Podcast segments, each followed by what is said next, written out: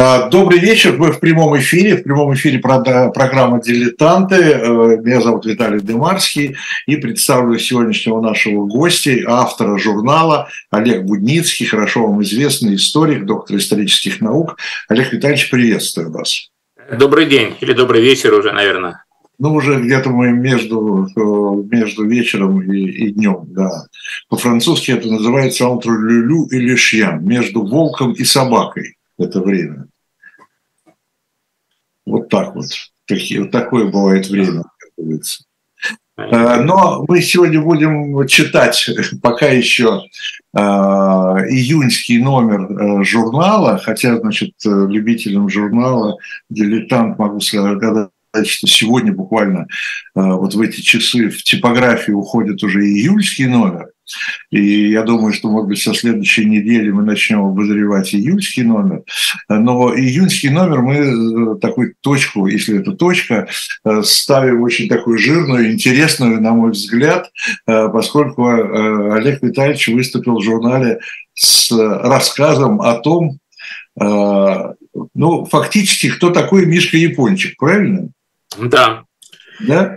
да. Вот. Но Мишка Япончик, он же если кто читал э, одесские рассказы Бабеля, э, он же Беня Крик, и он же, вот мы уже сегодня, сейчас вот в течение нашей программы мы назовем его настоящее имя и фамилия, кто это такой, что за герой, это не выдуманный ни Бабелем, ни теми людьми, которые снимали потом фильм под названием «Беня Крик», и писали сценарий, вот, а это реальный, реальный человек, и вот про него-то э, и статья, и про про его, значит, соответственно, подвиги э, одесские и не только э, одесские, да. А, ну, первый, знаете, какой вопрос я вам, Олег, хотел задать? Вы здесь в, в этой статье Э, разбиваете или там э, опровергаете один миф, э, что Одесса, ну то, что Одесса столица преступного мира, это, так сказать, известно, но что Одесса столица преступного мира преимущественно еврейского. Да, откуда, откуда этот миф взялся, почему, почему ну, действительно многие так считали в советское время, ну, Одесса, Одесса мама, Э, Ростов папа, все, э, все понятно. Да? Откуда этот миф взялся и, э, и, и, и что работает против него? Ну, вообще-то, не берусь судить, откуда он взялся и когда именно возник, но я думаю, что Бабель приложил к этому руку. И ну, недаром да. я назвал свою статью «Сотворение Одессы мамы». Так, и, а что говорит против этого? Э, это статистика, уголовная статистика. И столицей преступного мира э, в России, в Российской империи, э, были вовсе не Ростов-Папа, мой родной город, и не Одесса-Мама, а Баку, Нижний Новгород. Вот эти города, где по статистике Казань. преступления осужденных было там в разы больше, чем в Одессе. Ну, в данном случае Ростов я оставляю, как вообще, можно сказать, незначительную величину на фоне всего этого. Давайте, Олег, извините, я вас перебью, просто чтобы я приведу просто цифры, чтобы было понятно. Значит, вот э, цифры 2013 года. У нас вся советская статистика, она всегда по 2013 году была, в сравнении с 2013 годом. Так вот, на 100 тысяч одесситов приходилось 224 осужденных, тогда как в Баку на 100 тысяч жителей 353, в, Нижнем, в Казани 384, а в Нижнем Новгороде 400. То есть почти в два раза больше да, в Нижнем Новгороде было осужденных, э, чем э, в Одессе. Да? да, совершенно верно. Это один момент. Второй момент. По полицейской статистике никакой организованной преступности в Одессе зафиксировано не было. И э, Исаак Бабель, можно сказать, сотворил эту самую Одессу э, с ее организованной преступностью. Ну, наверное, и не только он, э, была такая целая школа э, такого уголовно-романтического характера. И Одесса была, в общем, не, не хуже, не лучше других. Но, конечно, ее эти преступный мир, он был довольно колоритен. Довольно колоритен, но евреи не играли там вообще главной роли. И если посмотреть на подвиги, так сказать, в кавычках, Мишки Япончика, он же Мойше Моисей Михаил Виницкий, так, то они все приходятся во-первых, э, это вообще внутри еврейского мира, что называется, да? о чем я еще скажу несколько слов. А mm-hmm. Во-вторых, э, это, ну, а евреи составляли треть, э, как минимум, населения Одессы, вот дореволюционной. Это один момент. И второй момент, его основные уголовные подвиги приходятся на послереволюционный период. Послереволюционный, я имею в виду, после февральской революции, когда на самом деле произошла самая важная часть революции, э, крушение э, самодержавия и старая Россия, как э, написал Василий Розанов, слиняла в три дня, так и, среди прочего, революция освободила массу заключенных, включая уголовных преступников, которые, которых некоторые считали жертвами такими социальной несправедливости. И вот такой был мир неправильно устроенный, поэтому вот возникла преступность и э, их, э, этих людей, э, которых прежняя власть и прежние условия сделали преступниками, их же вот же и наказывала. А теперь давайте их освободим, и они будут вести новую жизнь. Ну, некоторые стали вести новую жизнь, а большая часть продолжила успешно начатое до революции дело. И до революции, если мы говорим об этой части биографии Мишки Япончика, давайте уж будем его ну, называть так, то это, в зависимости от, обстоятельств, э, это как раз э, не чистой воды бандитизм, или точнее где-то грань между бандитизмом и революционной деятельностью. Он вообще принадлежал такой группе анархистская «Молодая воля», ну и эти анархисты, анархисты, среди прочего, занимались экспроприациями, то бишь грабежами, проще говоря. Э, грабежами, и там о, о нем ходили разные легенды, и тут убийство полицмейстера, и еще что-то. Э, но э, этого, в общем, по, по источникам не прослеживается. И более того, если бы он на самом деле участвовал в убийстве полицмейстера, то я думаю, что даже несовершеннолетие не спасло бы его, скорее всего, от петли. А он, в общем, отделался каторгой, поскольку был еще несовершеннолетний. И в общем, э, вот это э, одесское, скажем так, анархистское сообщество, оно особо отличалось э, вот тем, что грань между идейным революционером и бандитом была очень тонкая, иногда и вовсе не было.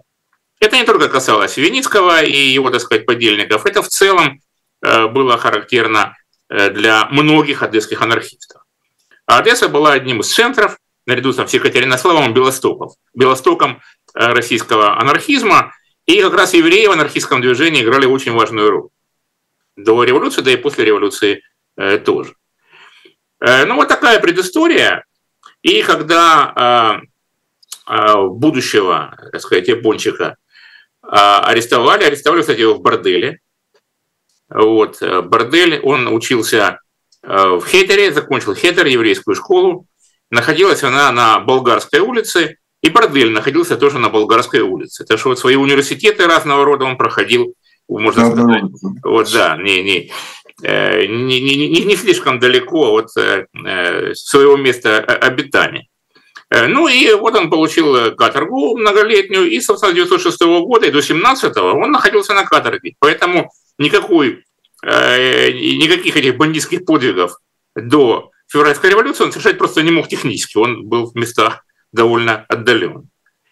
И вернулся уже оттуда, да, из мест заключения, это часто очень бывает, и бывало и бывает, э, пошел туда вот таким начинающим, а вернулся уже вполне себе матерым, э, матерым бандитом. Тюрьма, вот, тюрьма делает так, таковыми да, людей. Да, такая предыстория вот этой всей э, занимательной истории.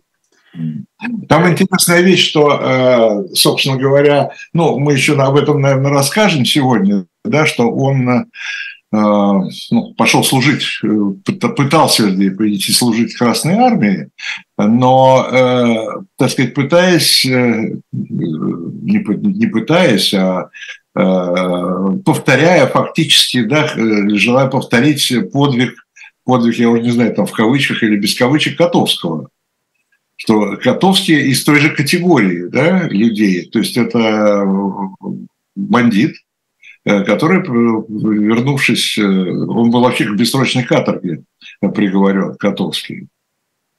Ну, совершенно верно. Это было довольно э, типичное, я бы сказал, явление. Ситуация, да. Да. И, ну, Котовский, конечно, был, безусловно, бандит. Такой, некоторые его. Стал героем, стал героем гражданской войны. Да, потом его изображали, так сказать, Робин Гудом, но это уже задним числом. Был бандит как бандит. Так, и вот в газетах писали, я вот нашел там статью любопытную, что в одном из ресторанов было собрание вот этих освободившихся, освобожденных революцией, и повестка дня одна, что, что делать, чем, значит, заниматься. И выступал там с речью с докладом Григорий Котовский через А. Котовский был тогда. Котовский, да. Но э, не очень благозвучно это звучит э, фамилия. Понятно, что есть такое старое русское слово «кат», Кат. Э, палач, да? И быть Котовским как-то уж совсем нехорошо, да еще и э, вот этим уголовным каторжником. И, кстати, тогда никто не сомневался, что он такие вот уголовник. Э, там не было никаких э, полутонов, что он якобы грабил богатых, чтобы поделиться с бедными там, и прочее, прочее. Э, все хорошо представляли, кто это такой. Ну вот он там выступал с речью, что нужно вообще что-то менять в этой жизни. Ну и он здорово поменял. Он таки стал в итоге там э, комбригом, да, э, красным и героем гражданской войны, поскольку его довольно рано убили, непонятно на какой почве, ну, застрелили в начале 20-х годов, и он не попал под это самое колесо репрессий, он остался таким героем. О нем фильмы снимали. Да. Более того, он заслужил э, свой даже, э, ну, что-то типа мавзолея. Мавзолея, совершенно верно, да, мавзолей. Э, Котовский один из тех, ну, их очень мало людей, который был забальзамирован и, так сказать, не похоронен, а, ну, в общем, как Ленин, там, как Пирогов, по-моему, да? Да, да, Пирогов, да. Да, так что вот такая тройка, да, Пирогов, Пирогов, Котовский, Ленин, да. Такова судьба этой, я не знаю, как ее назвать, могилы, гробницы э, Котовского. Говорят, что она не сохранилась до сих пор. Э, ну, естественно, там же это была территория, которая была оккупирована впоследствии. Я уж не помню, что стало с останками Котовского, честно говоря. А, Говорят, ну нет, я слышал, что еще после войны вроде еще сохранилось. Ну, значит, успели как? эвакуировать, да, иначе бы это было бы невозможно. А, я вот. могу, извините, я просто зачитаю передо мной вот ваша статья, mm. цитата из этой газеты, из газеты марта 17 года «Русские ведомости». Митингом руководил отпущенный под честное слово из тюрьмы приговоренный к бессрочной каторге начальник разбойничьей шайки, наводивший ужас Бессарабии, Котовский. Ну и так далее. Да, совершенно верно, да. То есть никаких сомнений ни у кого нет, что из себя Котовский представлял. Ну, э, э, Виницкий был, не был, конечно, такой знаменитостью, а поскольку, повторяю, что он очень рано, что называется, сел. Э, и эм, хотя есть такое мнение, что ему Э, несколько там скостили возраст, э, там как-то подделали документы или еще как-то, чтобы избавить его от возможного смертного приговора, потому что э, как раз 906 год это было такое время очень жесткое по отношению к экспроприаторам, действовали военно-полевые суды, и, в общем, угодить под вышку под смертный приговор было вполне себе реально. Э, вот. Но э, я хочу сказать, что вообще в моей статье а, там как бы два слоя, два этажа. Э, не, не все вошло в, в рамки статьи в журнале «Дилетант». Исходно вообще это была статья, вышедшая на французском языке. И э, вообще э, вот к этой биографии э, Виницкого, Мишки Япончика, э, я вообще пришел через кино как, как ни странно это звучит. А предыстория вообще такова, довольно занятная. Вы имеете в виду фильм, фильм «Бенни Крик», да? Да, да, да, да. А, Валерий а, Познер, известная вам, наверное, французская историк кино, советского, российского, она устроила конференцию под названием по теме «Еврейская тема в, советском, в российском и советском кино». И меня пригласил в оргкомитет. Я в высшей степени удивился, сказал, какое я отношение имею к кино. Я его даже вообще не смотрю. На что Валерий сказала, что ну кто же должен быть в комитете, кто вообще знает, как было дело. Ну, я сказал, что далеко, и не во всех случаях я знаю, как было дело, но тем не менее. А когда значит, уже сформировался состав этой конференции, он сказал, ну, а вы там с чем выступать будете? Или как? Я, мы так не договаривались. Но в итоге сказала, что там вообще у вас есть в вашем, так сказать, наборе. И вдруг увидел фильм «Беня книг», Крика, который я понятия не имел, название Беня Крик, 26 -го года. Вот. И э, я был совершенно э, очарован, что называется, во-первых, и самим фильмом, не мой фильм, и э, историей, которая вокруг этого фильма развернулась.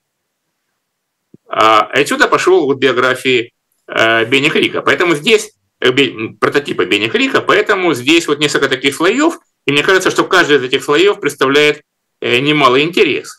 Это не только история Мишки Япончика и его, собственно, Э, реального человека, который был э, э, Моисеем Венецким, это история отношения к этим событиям, это история в какой-то степени Бабеля и отчасти советского кино. Там есть один совершенно пикантный момент, что вообще-то планировалось, что этот фильм будет снимать не Владимир Вильнер, который снял, а Сергей Эйзенштейн. И он предполагалось, ему предложили наряду с южными сценами бронился Потемкин, снять Беню Крика. Ну да, бронился Потемкин снимали в Одессе. В Одессе, да. Ну так давай сними заодно и Беню Крика. И э, если бы, ну, это оказалось просто технически сложно, а так, если бы э, Эйзенштейн снял Беню Крика, кто знает, может быть, крестный отец, да, появился бы в советском кино на самом деле э, в 25-26 годах, а не позднее был снят на американском материале, что называется, Фрэнсисом Фердинандом э, Копполой, да, э, вот, э, такая была любопытная история. И что меня заинтересовало, почему у Бабель, ведь он прекрасно, ну прекрасно, не прекрасно, он представлял, о ком он пишет, и как когда это все происходило. И тем не менее, он создал совершенно другой мир. Он поместил в одесских рассказах ну, как король, как это делалось в Одессе, напомню, да, и примыкающий к этому Фроем Грач, а, как он это поместил почему-то в дореволюционный период. И меня заинтересовало, а почему, собственно. А, так, и тут э, выявляются очень пикантные, так сказать, э, моменты э, в биографии Мишки Япончик. Ну, во-первых, его основные подвиги – это беру в кавычки, 17 по 19 год до момента его смерти, до момента его убийства. И э, то, что он э, там вытворял, все эти вот там грабежи, налеты на, на полицейские участки, э, нападения на тюрьму, освобождение э, там заключенных уголовников и неуголовников политических тоже, это короткий период власти Временного правительства. Вовсе не дореволюционный. А Бабель, он преобразил это дело, естественно, ну это естественно, когда художник пишет, да, он как-то преображает реальность, а, и мы потом начинаем эту реальность воспринимать так, как он ее изобразил. Ну, самый классический пример, конечно, это Лев Толстой, да, с «Войной и миром», которая, в общем, имела не очень большую, так сказать, корреляцию с реальными событиями 1812 года. А, и Э, почему это произошло? И э, вот почему. Если бы э, он стал писать этого самого одесского бандита в исторической реальной рамке, то получилось бы в конечном счете, что Мишка Япончик оказался бы в той или иной степени соратником большевиков. Ибо вот налет на тюрьму и освобождение заключенных, это было предприятие, организованное совместно бандитами и большевиками, к примеру. И на этом э, история не закончилась, их сотрудничество. А большевики одесские покупали оружие у Мишки Япончика. И покупали не очень дорого. Он, так сказать, делал скидку социально близким. Вот. И есть всякие, значит, донесения одесских большевиков, в которых они пишут, что ну вот вообще одесский пролетариат это черт знает что, что это вообще какое-то хулиганье и бандиты, и что без денег они вообще ничего делать не хотят и так далее и тому подобное. Очень, э, так сказать, нелицеприятные тексты. Ну, вообще надо понимать, что Одесса того времени – это фантасмагория, это непрерывная смена властей, непрерывная. Кого там только не было в Одессе. Красные, белые, петлюровцы, э, французы, греки, в общем, там, причем по несколько раз это все, значит, э, немцы, австрийцы, по несколько раз это все, значит, менялось, и э, вообще вот такой э, твердой и понятной власти во время гражданской войны, э, ее там особенно не было. Именно на этой почве расцвел там бандитизм и все такое прочее. Кстати, один из любопытных моментов, в Одессе вообще-то не было, в смысле, крупного такого еврейского погрома во время гражданской войны, что было, прямо скажем, не очень обычно для Э, юга э, тех э, лет, но отчасти это потому, как некоторые считают, что была образована еврейская самооборона, и в том числе в этом деле принял участие Мишка Япончик. А, так что история вот такая очень пестрая, запутанная. При этом вот тот романтический несколько образ, который создан Бабелем в его рассказах, Э, он, конечно, не выдерживает критики при столкновении с реальностью. Э, этот самый япончик был, конечно, жестокий бандит, вот, такой ракетир, э, говоря современным языком, который не, не останавливался перед убийствами, и его совсем совершенно не зря побаивались. А, вот такая... Но вопрос, Олег, здесь вопрос какой возникает. Авторы фильма его совершенно в другой контекст вставляют. Да. Да? Почему? Какая, какая была идея? И контекст не самый лучший для советской власти. Уже к тому ну, времени. как сказать. Э, идея как раз была такая, чтобы этот контекст для советской власти был вполне себе, э, вполне себе э, безопасный и даже выигрышный. Ну вот вы пишете, что в этом фильме сам Беня Э, выглядит гораздо более человечным там, по сравнению с большевиком, э, с этим Сапком. Да, Да. Ну, это уже так получилось. Это уже так получилось. Значит, смотрите, ну, начнем от, от печки.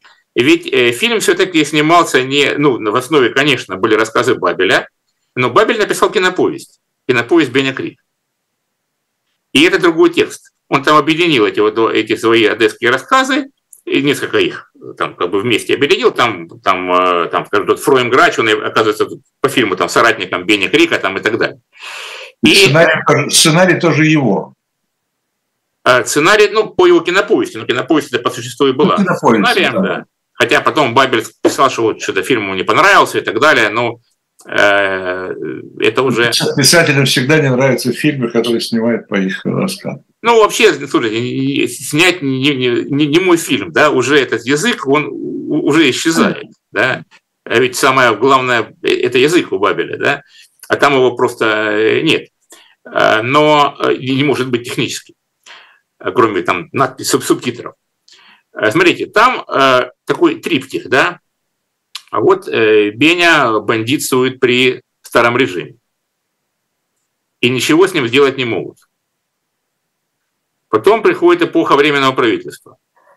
И оно ничего не может сделать с этими бандитами. А потом появляются большевики, и они это с Беней справились.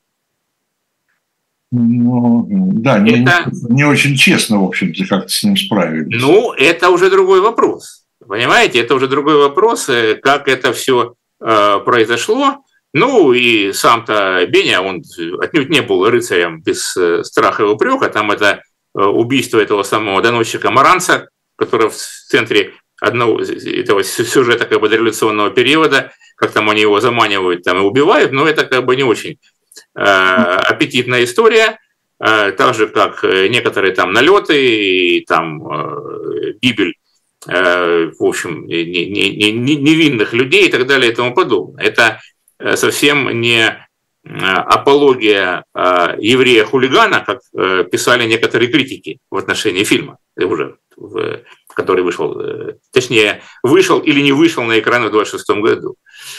Вот. И в том числе прочего, Бабель, между делом, показывает сотрудничество, такое кратковременное, Беня Крика, этого большевика Сапкова ну, вымышленный, ну, персонажи, там много там вымышленных персонажей, да, собственно, сам Беня это вымышленный персонаж, это такой, это не биография, конечно, Мишки Япончика, это как бы, э, э, как бы всем понятно, о ком речь, но это все-таки не, не, не буквальное воспроизведение э, того, что э, было в исторической реальности, но это вообще невозможно ни, ни в кино, ни в э, художественной литературе, ни, я вынужден признаться, ни в истории на самом деле потому что все равно мы, конечно, даем какое-то наше представление об исторической реальности, а не ее воспроизводим. У нас нет машины времени, и мы не можем туда съездить. Да? Мы работаем э, с источниками, которые время нам оставило.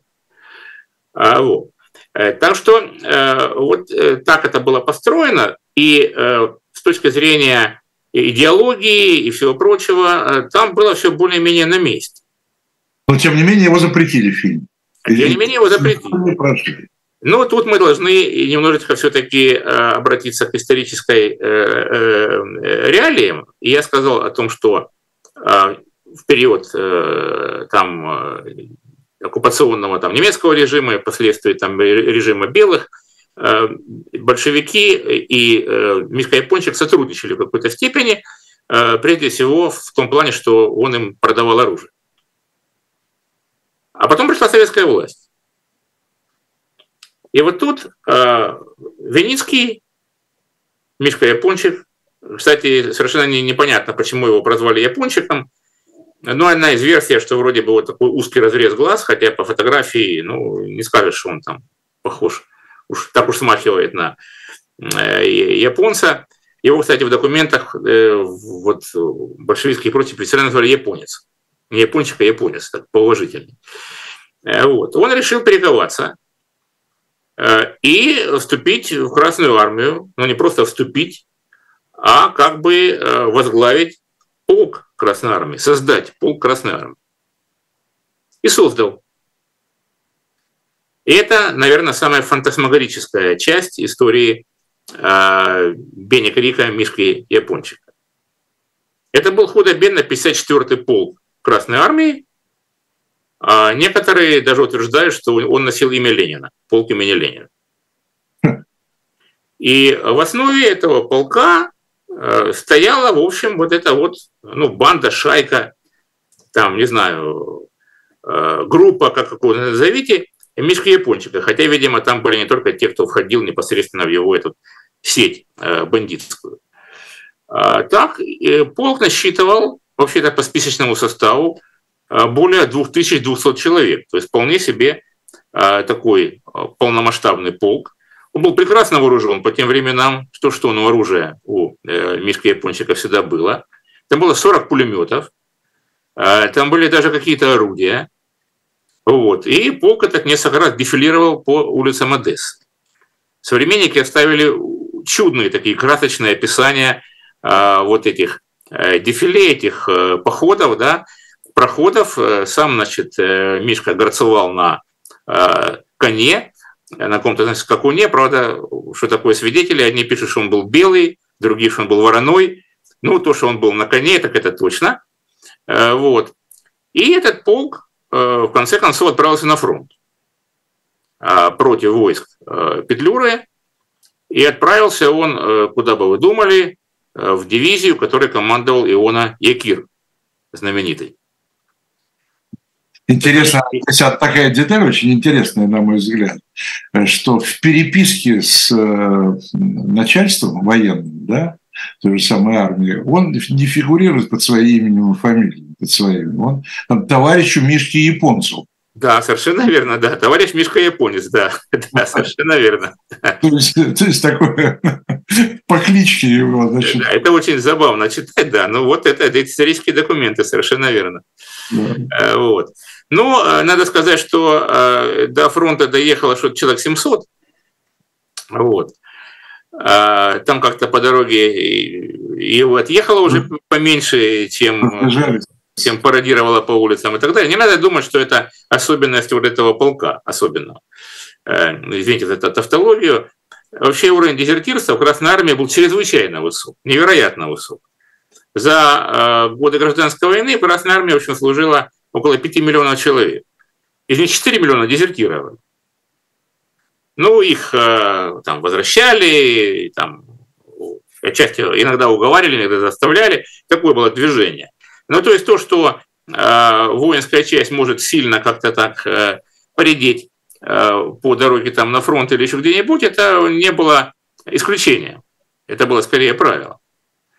Э, ну, как водится, Пол был снабжен э, комиссаром, который тоже оставил интересные там э, записки некоторые. Александр Фельдман был такой. Вот. Э, тоже человек любопытной судьбы, и э, я по нему скажу пару слов. Так, значит, они отправились на фронт, и поначалу вполне успешно выступили, что называется. Повторю еще раз, что у него была довольно приличная по тем временам огневая мощь у этого полка, и они, значит, вполне себе успешно Э, вступили в э, бой с этими войсками Петлюры, э, а на следующий день вдруг рванули, что называется, с фронта домой, в Одессу. Ну, версия была такая, что там струсили и прочее, ну, непонятная история, потому что у них было все хорошо с военной точки зрения, да, и вдруг они снимаются, куда-то там бегут, едут. Но одна из версий, что была некая провокация, а, что им что-то такое сообщили, а, что а, завоз э, пару там классных вагонов, и он, значит, там отдельным этим самым составом отправился с несколькими людьми, включая его жену, которая тоже была, отправилась с ним на фронт.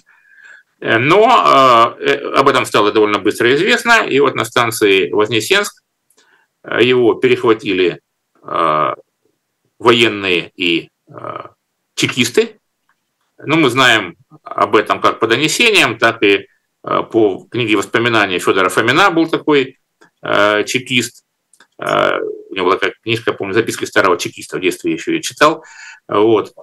И, и когда я вот соглашался там что-то там э, написать и сделать доклад о в фильме и его прототипах, я, у меня всплыло откуда-то детские воспоминания, я же об этом читал у Фомина. Э, вот. И там их э, перехватили, поезд остановили и их расстреляли. И э, Мишку Японца и его жену. Э, конкретно мы даже знаем, кто убил э, э, Мишку Япончика. Это был такой Никифор Урсуляк или Урсулов, по-разному там его называют, э, красный э, командир за что и получил там какие-то награды. А вот. Такая история. Причем интересно, что в Одессе, с одной стороны, это был такой ужас-ужас, а с другой стороны, был такой народный герой. Такой, я не знаю, Робин Гуд, или если, если экстраполировать, скажем, некоторую романтизацию бандитизма, ну, к примеру, в той же Америке, да, там, не знаю, Диллинджер там условный вот, который тоже был довольно жестокий бандит, но у него такой осталась аура некая а, грабителя банков, то есть э, бросаться всякими вредными э, элементами. Вот, и, э, значит, японца приехал отпевать Пиня Минковский, между прочим, кантор Одесской синагоги, знаменитый такой певец, вот, и, в общем, как-то так его довольно пышно э, похоронили. Э, вот так э, печально закончилась его э, карьера в Красной Армии, едва э, начавшись. Э, ну, все могло быть. Э, у Котовского получилось, у Мишки Японца, видите, нет. Но могло быть, по-всякому могло быть и наоборот. Время такое было довольно своеобразное. А вот что в основе, да, в основе этой значит, киноповести. А что э, в киноповести Бабеля, между прочим? Э, там немножко иначе, или совсем иначе. У него э, Мишка Япончик организует этот полк специально для того, чтобы заниматься под прикрытием вот, борьбы с противниками там, большевиков заниматься грабежами. Более того, там идея, ну, все-таки голодное время, что они будут заниматься, будут там по, по продовольственной линии там грабить, зерно там захватывать, если такое против. Вот. Но это понимают якобы большевики, они там, Садков и его там соратники, они же старые как бы соратники еще по дореволюционному времени, да, они спаивают Мишку Япончика и Фроема Грача, который по этому фильму соратник его, а потом, когда они их споили, они просто стреляют в затылок. И последние э, кадры фильма – это э, прикрытые рогожей трупы э, Мишки Японца и этого Фройма Грача, и торчащие из-под этих рогож их босые ноги. Ну, понятное дело, что это уже разули, да, обувь была большой ценностью, и как бы ясное дело, что остаться там в штиблетах или в сапогах эти самые бандиты никак не могли. А, вот. Э, ну и э, вот почему я ей сказал, что по фильму большевики-то выглядят еще более изощренными бандитами, чем сами бандиты. Э, вот они как бы своих бывших товарищей, соратников споили и пристрелили просто-напросто. Ну и ну, у меня, например, как у зрителя, другого впечатления не было вот от этой истории, которая была показана в фильме. А, Э, так что э, Бабель, он как бы дважды преобразовал э, реальность. Один раз в рассказах, ну, которые пишет вершин, да, прозы русской вообще 20-го столетия, а в, другой, в другой раз как автор этой самой кинопомести, которая легла, собственно, ну, которая и была сценарием э, фильма. А, э, буквально 30-секундная э, рекламная пауза. Э, во-первых, я хочу сказать нашей аудитории, что Речь идет о журнале, об июньском номере журнала, который уже практически месяц, почти месяц уже в продаже. В продаже, это опять же нашей аудитории, в, знакомых вам, в знакомых вам местах, в киосках, там, и так далее, в книжных магазинах, и в том числе, конечно же, на сайте Shop Dilettant Media, э, где э, журнал присутствует вместе с э, замечательной исторической литературой. И вот рад представить вам книгу, новую книгу для тех, кто интересуется историей белой, вообще белой гвардии, белого, белого движения, в данном случае белой Сибири. Книга называется «С Колчаком против Колчака. Э, это, этот сборник указателей, он включает краткий биографический словарь, краткий указатель учреждений организаций, э, краткий указатель литературы по истории гражданской войны в Сибири, э, которые, значит, все эти справочные материалы дополняют ранее вышедшие книги. Там «За спиной Колчака», «Крест Колчака». В общем, Колчак уже довольно длительное время является таким героем многих, не только фильма известного, да, но и многих публикаций. Э, так что вот еще один Э, еще один такой вклад, я бы сказал, в изучение, э, в изучение Колчака, безусловно, такой знаковой, э, знаковой фигуры белого движения. И, кстати говоря, того периода, о котором мы говорим вот с Олегом Будницким. Так что милости просим еще раз на шоу «Дилетант Медиа». Там всегда вас встретят с распростертыми объятиями. Э, ну что, возвращаясь, возвращаясь к Бенни, э, к Бенни Крику, э, почему же, все-таки, смотрите, я поспорил с вами вот в чем. Вы считаете, что фильм такой был просоветский, я бы так сказал, да, то есть он... Но, э, намерения были такие, намерения. намерения. Да, но получился антисоветский фактически, да, и... Ну, ну слушайте, тогда, значит, кто там, Каганович тогда руководил Компартией да, Украины, да, да, да? Вот, значит, какая там у него была резолюция, героизация или что такое, романтизация, извините. Да, романтизация бандитизма, да организация бандитизма. Да? Э, то есть все-таки и, и советская власть, они, и большевики, видели все-таки ну, какие-то деформации вот во всей этой истории, когда бандиты начинали э, служить э, власти. Ну, знаете, там была, ну, во-первых, резолюция Кагановича мы знаем в пересказе, да, так все-таки на всякий случай, чтобы... Но фильм ему не понравился, это очевидно. Там, в итоге он был снят с экранов. Там развернулась полемика еще до выхода фильма и потом после выхода фильма. Одни, значит, писали, что какой-то писал деятель, что это вообще плохая услуга евреям. Вот что тут а, а, апология, значит, этого еврея, хулигана, там, бандита, но это было довольно смешно, потому что а, и сценаристом фильма был еврей, и режиссером фильма был еврей. И, значит, получается, что они выступили в, так, такими как бы деятелями, которые как бы стимулируют антисемитизм. Это, конечно, была большая глупость. А потом были другие статьи, что да нет, все не так, что все нормально, и бандитизм разоблачают, и э, вот фильм э, неплохой я, я отношусь к этой категории зрителей, что называется, да. А вы видели фильм, да? Я, ну, конечно, я не только видел, я его вот кстати, изучал, это же был да. предмет моего доклада и э, статьи. Ну и, собственно говоря... Э, а он вообще, извините, я вас перебью, Олег, э, просто чтобы не забыть про фильм. А он вообще где-то доступен, этот фильм? Ой, вы знаете, я не знаю, доступен ли он в интернете, потому что Валерия проделала колоссальную работу, Валерий Познер, да, она скопировала а, все фильмы, в которых что-то вообще говорилось как, как о, о евреях, что демонстр, ну, демонстрировалось в советском российском кино. Э, вообще все это собрано сейчас, э, ну это есть в Госфильмофонде, и это есть вот в Тулузской синематеке, где проходила, рядом с которой проходила, ну, в, в ней по, по существу, это самая конференция, о которой я говорил, и по итогам которой вышел такой огромный том киноиуда, ну, по-французски.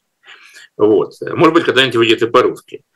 А, так, и, кстати, раз уж заговорили о книжках, я хочу сказать, что а, более такое а, развернутое изложение всей этой истории, это вот в той книжке, которая тоже в журнале как бы рекламировалась, и, и, и где целая одна из самых длинных глав посвящена этой истории с Мишкой Япончиком, это «Красные и белые». Вот я ее еще раз продемонстрирую. Э, как она выглядит, там э, вот это вот все есть. Ну и э, посыл моего рассказа этой статьи в «Дилетанте» и главы в книжке – это то, что не случайно, не случайно называется сотворение Одессы мама, да? Говорят, в Одессе две большие разницы, да? Вот, вот что, о чем я хотел, хотелось, если прочего, сказать эту какую идею, донести, так сказать, до читателей. И это касается, конечно, не только Одессы, это касается вообще истории в целом.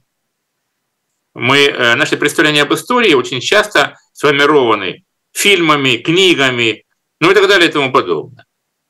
Вот о, э, там, я не знаю, Колчаке вы только что упоминали, да? Вот сколько там копий ломалось вокруг этого колчаковского золота.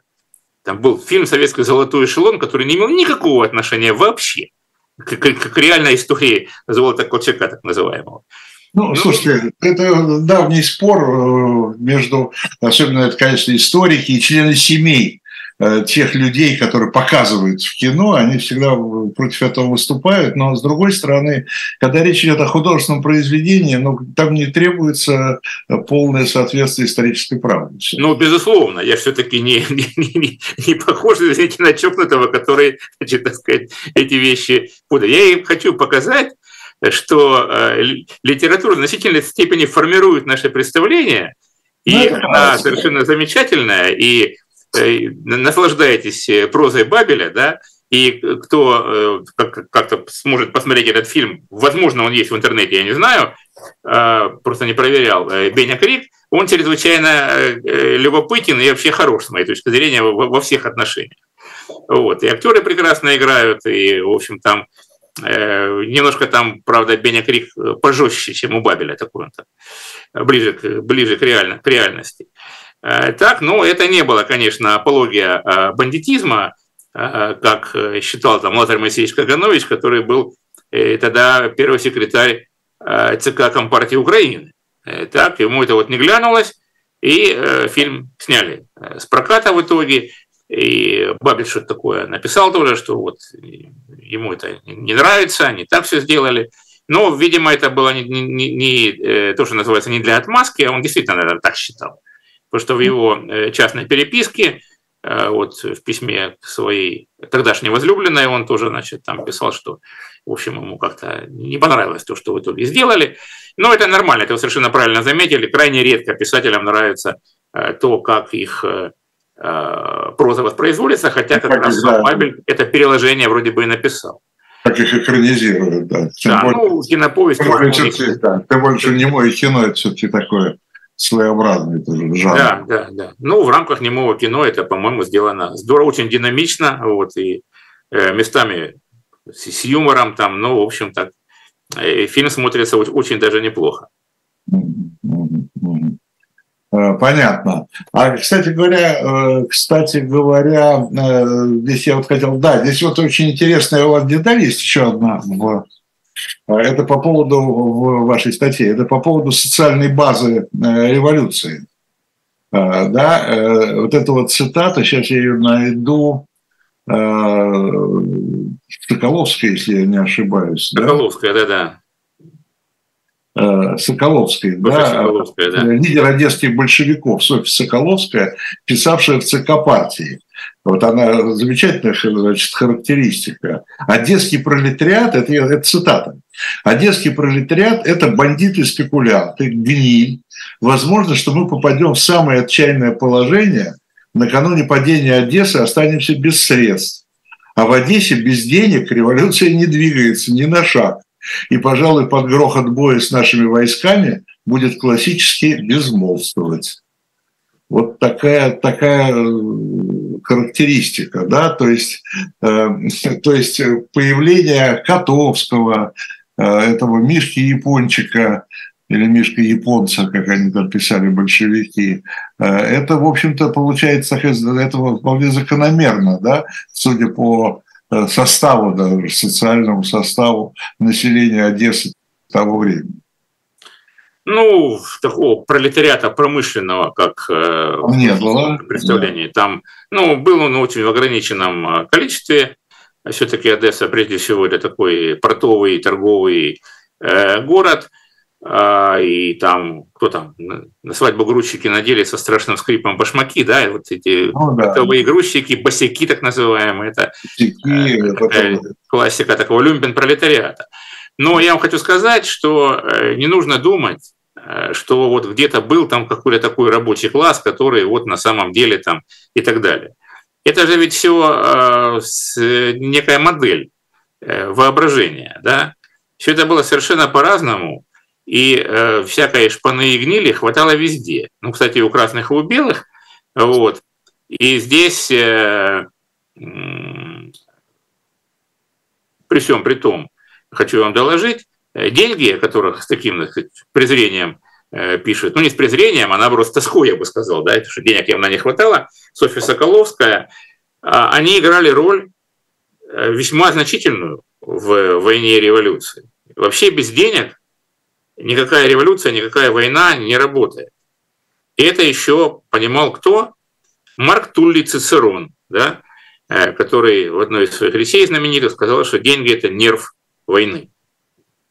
И я вам могу привести поразительную такую вещь, а, что а, значит, когда а, белые провели денежную реформу, и запретили хождение, ну, ввели сибирки Сибирь, да, сибирские рубли так называемые, и запретили хождение керенок, это резко э, снизило э, стимул э, для э, белых войне с красными. Объясню, в чем дело. Печатный станок был у большевиков, керенки, это 20-40 э, рублевые значит, бумажки, они ходили по обе стороны фронта, и большевики, когда их печатали бесконечно, они тем самым разгоняли инфляцию не только в Советской России, но и на территории белых. Но, первое, оклад красноармейцев был выше, чем у белых. Второе, значит, один из стимулов у некоторой части э, армий, это не я придумал, это писал и Деникин там, и некоторые там военачальники, э, значит, белых, стимул был какой? Э, то, что вот с трупов убитых красноармейцев или у пленных, они забирали деньги. Это был прямой материальный стимул. примеру. Так что вообще тема денег в годы гражданской войны, финансирования, это очень, ну я тут сел на своего конька любимого, ну вы знаете, да, и мою эту книжку «Золото Колчака» и прочее, без этого ничего не происходило. И это не только вопрос вопрос снабжения, заграничных закупок и так далее, это еще вопрос финансирования и снабжения армии. Вот. Э, кстати говоря, ну, вопросу... Большевистская, многие люди, которых мы знаем, большевистской элите, так называемой, они из, э, как раз из отрядов, которые, да, которые э, обеспечивали деньгами, я бы сказал так, да? Да, да, да. Ну, я хочу сказать больше, это совершенно четко прослеживается вот иерархия да, зарплат. Например, оклады этих самых чекистов были в полтора раза больше окладов красноармейцев. Полтора раза.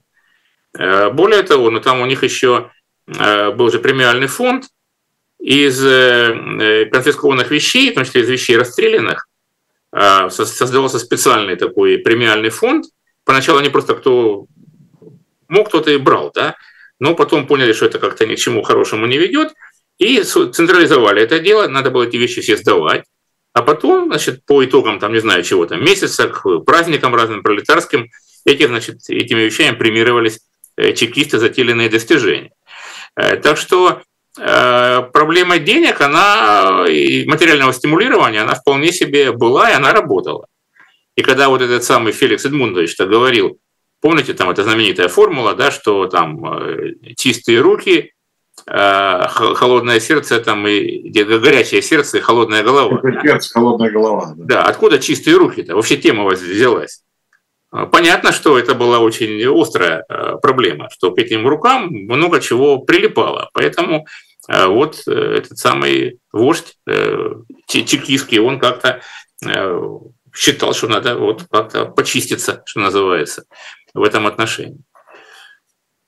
Спасибо большое. Спасибо, я говорю Олегу Будницкому, доктор исторических наук, профессор Высшей школы экономики, автору статьи, я вам сейчас точно ее название скажу, «Сотворение Одессы мамы» или «Как Моисей Винницкий стал Бенни Криком». Это июньский номер журнала «Дилетант». Вы его можете приобрести, напоминаю, в том числе на э, сайте Shop Дилетант Медиа вместе с многочисленной исторической литературой. Э, и вот я уже сегодня говорил, могу повторить еще раз, там появилась книжка такой справочной литературы э, о Колчаке. Это как бы новое, новое поступление. А, и смотрите, уже через неделю, где-то с 22 числа, появится июльский номер. Там тоже много интересного, но пока давайте поддержим это в секрете. Это была программа «Дилетанты». До встречи через неделю. Всего доброго. Спасибо еще раз Будницкому.